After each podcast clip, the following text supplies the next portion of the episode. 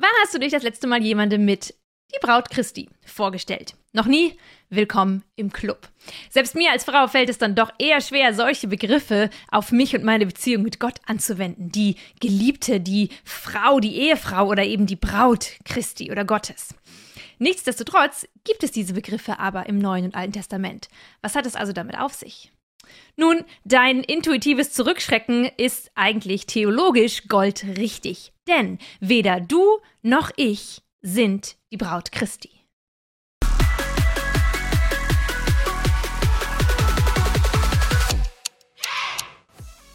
Dietrich Bonhoeffer, der übrigens selber nie geheiratet hat, weil er noch vor seiner Hochzeit von den Nazis im Dritten Reich gefangen genommen wurde und schließlich im KZ umgebracht wurde. Er hat in seinem Klassiker über die Nachfolge geschrieben, jeder tritt in die Nachfolge alleine, aber niemand bleibt in der Nachfolge alleine. Du kannst alleine Jünger Jesu werden, du kannst alleine ein Kind Gottes werden, du kannst alleine in eine Beziehung zu Gott treten. Aber in dem Moment, wo du das tust, bleibst du nicht alleine, denn du wirst hineingeboren, hineingetauft, du kommst hinein in etwas Größeres, nämlich in die Gemeinde, in den Leib Christi, in die Familie Gottes, eben in die Braut Christi hinein. Denn das ist die Braut Christi. Die Braut Christi ist die gesamte Gemeinde, alle Gläubigen, alle Menschen, die sich als Christen bezeichnen, weil sie Jesus Christus nachfolgen und ihn als ihren persönlichen Retter und Erlöser angenommen haben. Das ist die Braut Christi. Ihr lieben Männer, ihr dürft also aufatmen. Zu keiner Zeit, weder hier auf der Erde noch danach im Himmel, werdet ihr jemals ein Hochzeitskleid tragen müssen. Es sei denn, es gibt einen Masterdesigner im Himmel, der es irgendwie schafft, ein Hochzeitkleid zu schneidern, das so groß ist, dass alle Menschen gleichzeitig reinpassen. Das kann ich nicht garantieren. Diese ganze Hochzeitssprache, die wir also in der Bibel finden, diese Bilder, die die Bibel gebraucht, um die Beziehung Gottes mit seinem Volk bzw. der Gemeinde zu beschreiben, die ist also eher metaphorisch gemeint. Ehe, Bündnis, Hochzeit, all das sind Begriffe, die bildlich gemeint sind. Aber was steckt hinter diesen Bildern? Lasst uns mal reinschauen ins Neue und ins Alte Testament. Bereits im Alten Testament wird die Beziehung zwischen Gott und Israel mit dem Bild der Ehe ausgedrückt. Vor allem in den prophetischen Büchern, die ja an sich sehr bildhaft geschrieben sind, finden wir diesen Ausdruck, dass Israel die Braut Jahwes ist. Gerade die Propheten beschreiben immer wieder, wie sehr Gott Israel geliebt hat, wie er sie teilweise als Baby gefunden hat, großgezogen hat, wie sie zu ihrer ganzen Schönheit gereift ist unter der Fürsorge und der Versorgung Gottes und wie er sie dann schließlich zu seiner Frau gemacht hat, wie er sich mit ihr vermählt hat. Und dahinter steckt natürlich die ganze Bedeutung des Bundes, den Yahweh mit Israel eingegangen ist. Vor allem im Buch Hosea lesen wir von diesem ganzen Bedeutungsspektrum der Ehe, was das zu tun hat mit Gottes Hingabe und auch mit seiner Leidenschaft für sein Volk. Hesekiel, Jeremia, ähm, Jesaja, die großen Propheten, sie alle greifen diese Bildsprache auf und sie sprechen in Bildern davon, wie sehr Gott Israel liebt und wie sehr er sich für dieses Volk hingegeben hat, sich in dieses Volk investiert hat, um es an sein Herz zu ziehen. Aber nicht lange ist diese Ehe gut gegangen. Denn sobald Israel gesättigt war, und damit ist gemeint, dass sobald Israel im verheißenen Land angekommen war, wo Versorgung, wo Milch und Honig fließen, wo es ihnen gut ging, vergessen sie Gott. Und in unglaublichen Bildern beschreiben die Propheten, was das mit der Seele Gottes gemacht hat, was es mit seinem Herzen gemacht hat, dass Israel ihm immer wieder die Ehe gebrochen hat. Ehebruch, Hurerei, Prostitution. So drastisch sind die Worte, die die Bibel nutzt, um die Untreue Israels gegenüber Gott zu beschreiben. Und nicht nur einmal. Immer und immer wieder läuft Israel in die Arme von anderen Göttern. Stützt sie sich auf die Stärke und die Kraft von anderen Nationen statt auf die Stärke und Kraft ihres Gottes. Immer wieder verlässt sie die liebevolle und innige Beziehung zu dem Gott, der sie gerettet und aus Ägypten herausgeführt hat und wirft sich in die Anbetung und all das, was dazugehört, von fremden Göttern, fremden Nationen, fremden Wäldern fremden Welten und sie verhält sich so, als hätte sie keinen Mann an ihrer Seite. Meines Erachtens zeigen diese Verse, wie tief Gott getroffen wurde davon, dass Israel seine Liebe und Hingabe nicht mit derselben Liebe und Treue beantwortet hat. Wir alle kennen diesen Vers, so sehr hat Gott die Welt geliebt, dass er seinen eigenen Sohn hingab. Und für uns Christen ist dieses, das Kreuz, die Tatsache, dass Jesus gekommen ist und gestorben ist für uns, damit wir zurück in Beziehung mit Gott kommen können, der größte Liebesbeweis. Ja, und das ist bestimmt auch der größte Liebesbeweis der Menschheitsgeschichte. Aber ich glaube, in dem Bild eines betrogenen Ehemannes, der immer und immer und immer wieder seiner Frau nachläuft, der, obwohl sie ihn immer und immer und immer wieder betrügt, ihm die Ehe bricht, ihm davonläuft, doch sie zurückziehen möchte an sein Herz. In diesem Bild wird, glaube ich, noch viel deutlicher, wie groß tatsächlich die Liebe und die Treue vor allem Gottes gegenüber der Menschheit ist. Und rein rechtlich gesehen hätte Gott die Möglichkeit gehabt, Israel aufgrund seiner Untreue oder ihrer Untreue den Scheidebrief zu geben. Denn der Hintergrund von dieser ganzen Ehebeziehung, wie sie so beschrieben wird, ist ja der Bund, den Gott mit Israel am, am Sinai eingegangen sind. Da gab es die zehn Gebote und noch viele andere Festlegungen, das Gesetz eben, das Gott seinem Volk gegeben hat. Und er hat gesagt, ich gehe heute einen Bund mit euch ein. Und wenn ihr die Dinge befolgt, die in diesem Gesetz euch gegeben sind, dann garantiere ich euch ein Leben in Fülle. Denn es ist ein Leben, das es möglich macht, dass meine Gegenwart in eurer Mitte ist. Und diese Gebote haben sie immer und immer und immer wieder gebrochen. Aber nicht nur die einzelnen kleinen Gebote, sondern sie haben mit ihrem ganzen Lebensstil gezeigt, wir sind nicht die Frau, die Gott sich an seiner Seite wünscht. Wir haben nicht Gerechtigkeit, Liebe, Anbetung in unserem Fokus, sondern wir tun es den Nationen neben uns gleich. Und wir behandeln Sklaven und Fremde und Frauen und Kinder so, wie Gott es nicht tun würde. Wir erheben nicht den Armen. Wir halten uns nicht an die Gebote, die uns sagen, dass wir das Land und die Tiere darin schützen sollen. All die guten Dinge, die das Gesetz ähm, festgelegt hat für die Israeliten, vieles von dem haben sie vergessen, verloren, mit Füßen getreten. Und damit haben sie gezeigt, wir sind nicht die Frau an Gottes Seite, die mit ihm herrscht und regiert. Sie haben gezeigt, wir sind nicht dieses Abbild Gottes, das ja an seiner Stadt gut auf dieser Erde regieren sollte sondern sie haben sich immer wieder verlocken lassen von einem Leben, das in Abwendung von Gott ähm, besteht. Und das nicht sein Wesen, seine Treue, seine Liebe und seine Hingabe an diese Welt und die Schöpfung widerspiegelt. Aber das Ziel, was Gott mit Israel verfolgte, war nie die Scheidung. Er sagt vielmehr aus lauter Liebe, habe ich dich, Israel, an mein Herz gezogen. Von ferne habe ich dich gesehen. Immer und immer wieder drückt er seine Liebe und seine Treue zu diesem Volk aus. Und er wünscht sich nichts sehnlicher, als dass Israel zu ihm zurückkehrt. Machen wir mal wieder einen Sprung ins Neue Testament. Neues Testament, neuer Bräutigam, neuer Bund, dieselben Motive. Anders als im Alten Testament liegt jedoch jetzt der Fokus nicht mehr so stark auf dem Versagen der Ehefrau, sondern vielmehr auf einer hoffnungsvollen Hochzeitsfeier, auf die sich alle freuen, auf die alle warten. Und der Bräutigam bei diesem Hochzeitsfest ist Jesus selbst. Die Gegenwart von Jesus auf der Erde entspricht der Ankunft des Bräutigams auf dem Schauplatz der Weltgeschichte. Und die Zeit, die er mit seinen Jüngern verbringt, nennt er selber als eine Zeit der Vorfreude, der Vorfreude auf ein kommendes Hochzeitsfest. Wer ist geladen zu diesem Hochzeitsfest? Geladen ist jeder, und damit ist die Hochzeit ein Ausdruck davon, jeder, der Jesus Christus als Retter Israels annimmt. Hochzeit, das ist ein Ausdruck dafür, dass Bräutigam und Braut zusammenkommen und in Ewigkeit gemeinsam leben werden. In diesem Fall also kein, bis dass der Tod uns scheidet. Für die Juden der damaligen Zeit waren die Hochzeitsgleichnisse Jesu eigentlich nur ein weiterer Wink mit dem Zaunfall, dass er der Messias ist.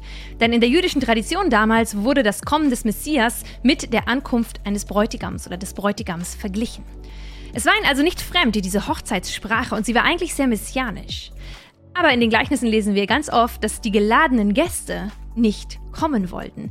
Mit den geladenen Gästen damit ist Israel gemeint. Damit ist das Volk des Messias gemeint. Und weil sie nicht kommen wollen, schickt der Bräutigam nun seine Diener und sagt, geht an die Hecken und Zäune, geht überall dahin, wo ihr Menschen finden könnt. Und er öffnet das Evangelium für die Nationen.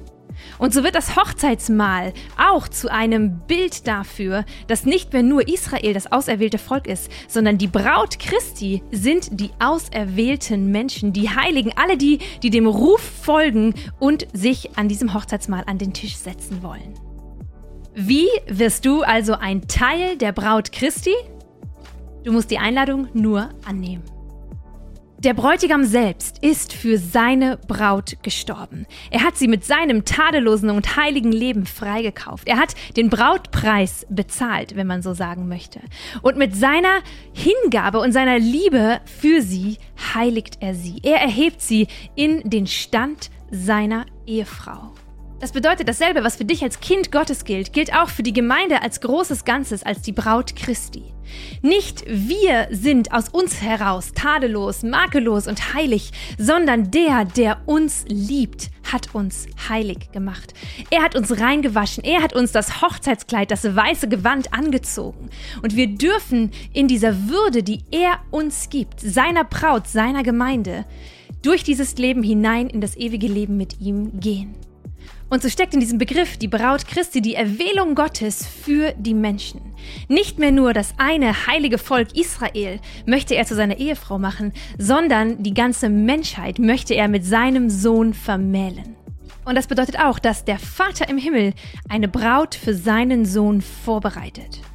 Es erinnert mich an das Buch Esther. Esther, die ja zur Königin ähm, erwählt worden ist, aber die sich erstmal monatelang ähm, einfach nur gewissen Beauty-Treatments unterziehen musste.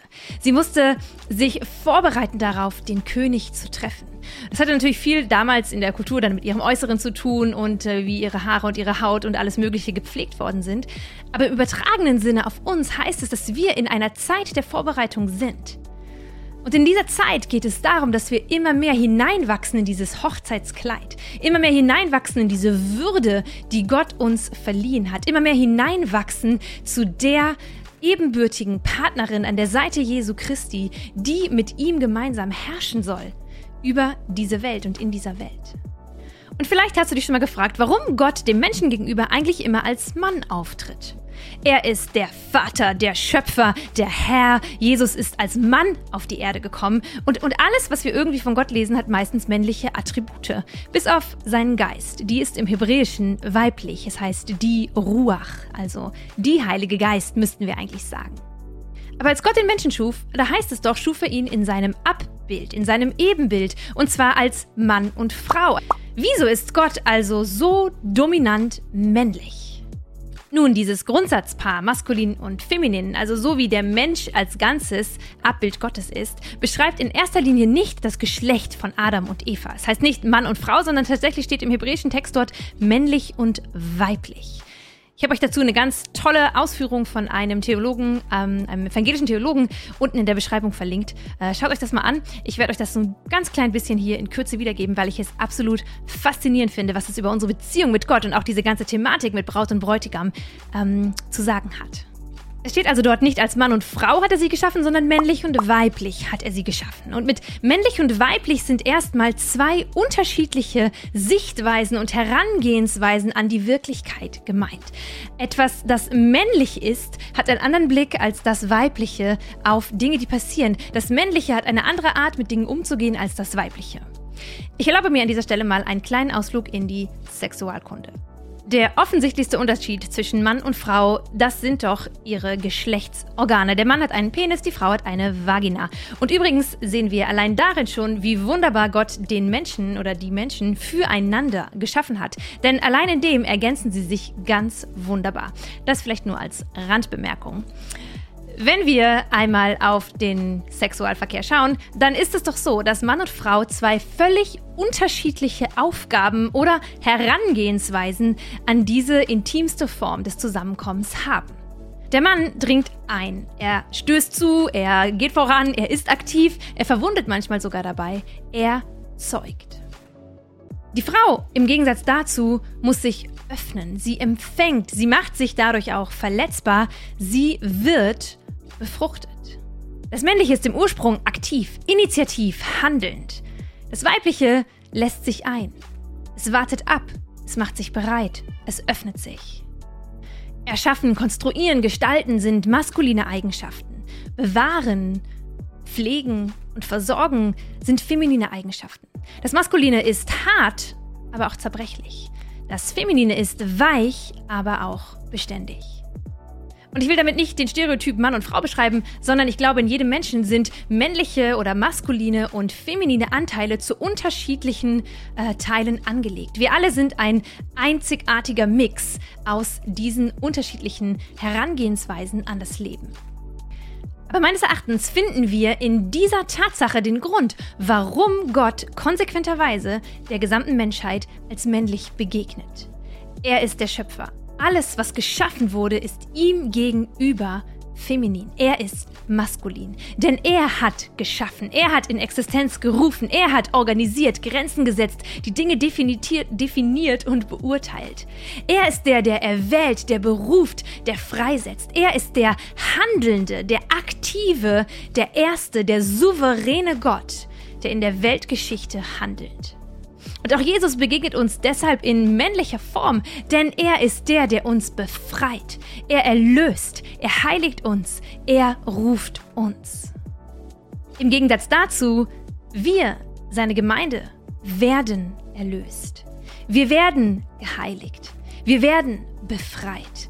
Etwas geschieht an uns, nämlich die Liebe Gottes. Das aktive, souveräne Handeln Gottes ist ausgelegt darauf, dass jemand davon profitiert. Und dieser jemand, das bist du, das bin ich, das ist die Menschheit, das ist seine Braut. Gegenüber Gott können wir als Menschheit also erstmal nur feminin sein. Denn wir empfangen, wir nehmen, wir lieben, weil er uns zuerst geliebt hat. Wir folgen ihm nach, weil er uns gerufen hat. Wir werden heilig, weil er uns geheiligt hat. Die Tatsache, dass die Bibel das Volk Gottes als seine Braut beschreibt, birgt also mehr, als dass es nur von der unbändigen und großen Liebe Gottes für die Menschheit berichtet. Es zeigt uns auch, wie wir uns im Angesicht dieser Liebe verhalten sollen. Unsere primäre Aufgabe besteht darin, Gottes Liebe zu empfangen. Jeder Versuch, sich die Liebe, die Annahme und die Zuwendung Gottes zu verdienen, ist völlig an unserer Identität vorbeigedacht.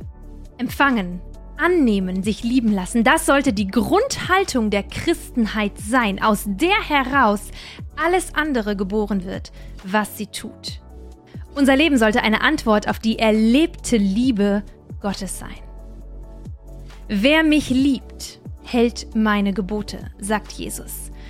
Und vielleicht könnte man sagen, wer mich liebt und wer sich von mir lieben lässt, der hält meine Gebote. Eine waschechte Liebesbeziehung, in der Treue und Hingabe die höchsten Werte sind, das ist die Beziehung, die Gott sich zu seiner Kirche wünscht. Eine so starke Liebesbeziehung, dass aus ihr heraus alles fließt, was sowieso im Herzen Gottes ist. Eine Ehefrau an der Seite seines Sohnes, die mit ihm in seinem Sinne herrscht und regiert, die Liebe, Gerechtigkeit, Frieden, Hoffnung, Weisheit und all die Früchte des Geistes auf diese Erde bringt und sichtbar macht. Das ist der Traum des Vaters von der Ehe, die er für seinen Sohn vorbereitet. Möchtest du ein Teil von dieser Braut sein? Möchtest du Teil von dieser Kirche sein? In diesem Video ging es nicht primär um deine Identität, sondern was deine Identität mit der großen Kirche, der ganzen, dem großen Leib Gottes zu tun hat. Wir sind nie alleine, wenn wir uns Christen nennen. Oder unsere Identität ist nie etwas, was wir nur in uns oder in Gott finden, sondern es ist etwas, das uns in Verbindung bringt mit anderen Menschen. Ich hoffe, du hast eine Kirche vor Ort, in der du mit anderen Menschen diesen Glauben lebst, diese Liebesbeziehung zu Jesus leben kannst. Und wenn du so eine Kirche nicht hast, möchte ich dich ermutigen, Menschen zu finden, die mit dir gemeinsam Braut Christi sind. Und wie immer freue ich mich über eure Kommentare, das, was ihr denkt, über eure Likes und wenn ihr meinen Kanal abonniert und vor allem, wenn ihr dieses Video mit Menschen teilt, von denen ihr glaubt, dass sie das unbedingt hören müssen. Ich freue mich auf nächste Woche. Es wird theologisch und ich hoffe, ihr seid wieder dabei.